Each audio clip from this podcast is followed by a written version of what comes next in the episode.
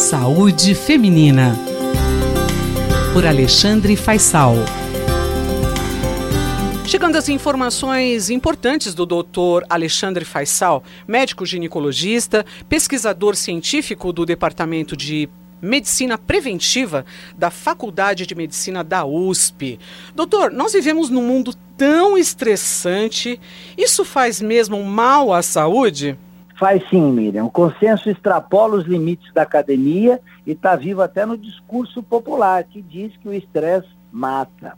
De fato, estudos sugerem que adversidades diversas, como trauma psicológico, morte de um ente querido, diagnóstico de doença fatal, catástrofe natural, que felizmente nós não temos, né? Violência, o que infelizmente nós temos de sobra, tudo isso pode levar a um aumento do risco de diversas doenças, incluindo a doença cardiovascular, infecções, doença autoimune e até acidente. Olha que incrível, né? É, é mais evidente que entre pessoas que desenvolvem transtornos psiquiátricos a ocorrência de acidentes e traumas comparado com as pessoas que não têm transtornos psiquiátricos. Bom, um tipo particular de transtorno psiquiátrico são chamados transtornos relacionados ao estresse. É um grupo é, definido né, da, da, de diagnóstico psiquiátrico, é preciso ter alguns critérios diagnósticos, um dele é a presença de um evento de vida estressante precedente.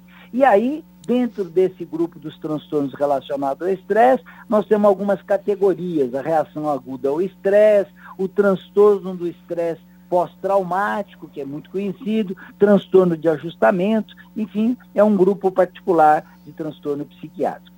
Pois bem, estudo realizado na Suécia, liderado por uma universidade de Iceland, procurou analisar a associação entre esse tipo particular de, de transtorno, o estresse relacionado, ao risco subsequente de doença cardiovascular. Eles realizaram um estudo prospectivo, uma corte é, populacional, e eles usaram um critério muito interessante. Eles acompanharam os irmãos dos 136 mil participantes da, do estudo que tinham o transtorno do estresse, é, algum tipo de transtorno do estresse. Então, eles usaram os irmãos também é, como controle, né? E eles identificaram esse, essas pessoas numa grande base populacional que cobria o período de 1987 a 2013. Então, por exemplo, eles tinham mais de 171 irmãos de, de, de, desses portadores que não eram afetados. E eles também usaram dados populacionais, e aqui eu estou falando de mais de 1 milhão e 360 mil pessoas da população que foram usados também como comparação. E o que eles estavam interessados era no desfecho né, de, que era a doença cardiovascular, a, a embolia, trombose, insuficiência cardíaca, ou seja, especificamente um desfecho da área cardiovascular.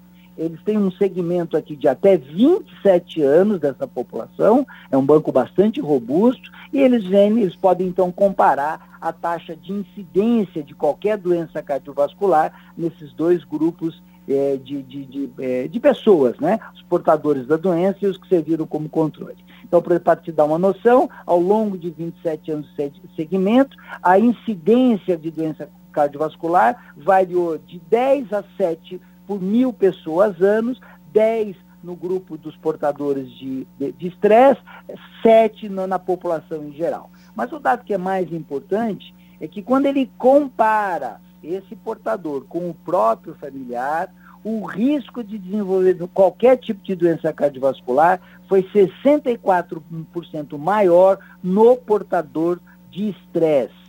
E um risco que era ainda mais evidente, quando uso, a, o diagnóstico psiquiátrico do transtorno do estresse ocorria precocemente na vida da pessoa, em particular antes dos 50 anos, mostrando então a importância desse tipo de transtorno para a doença cardiovascular. E como explicar esta relação entre transtorno relacionado ao estresse e mortalidade por doença cardiovascular? Bom, existem algumas hipóteses, nem todas as explicações são absolutamente claras, mas entre elas admite que existe um efeito fisiológico de um estresse agudo, que afetaria, por exemplo, diretamente o sistema cardiovascular. O mais comum e conhecido pela população é o aumento da pressão arterial, né? e aí criando condições iniciais para eventos cardiovasculares agudos ou que venham acontecer posteriormente, né? É, o estresse agudo é de fato conhecido como um risco, fator de risco para doença cardiovascular. Mas existem outras hipóteses que falam de alterações inflamatórias, disfunções autonômicas, desregulação do eixo hipotálamo, hipófise adrenal, de uma neuroquímica normal. Existe aí algumas outras, outras alternativas é, explicativas para essa associação.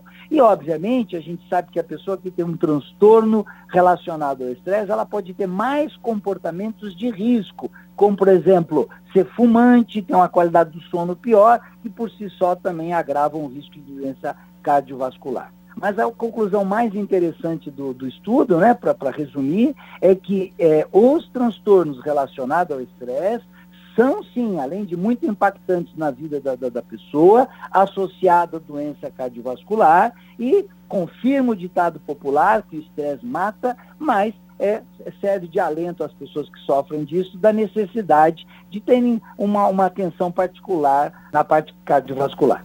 Eu sou a jornalista Miriam Ramos e esse é o doutor Alexandre Faisal, médico ginecologista, pesquisador científico do Departamento de Medicina Preventiva da Faculdade de Medicina da USP. Saúde Feminina, por Alexandre Faisal.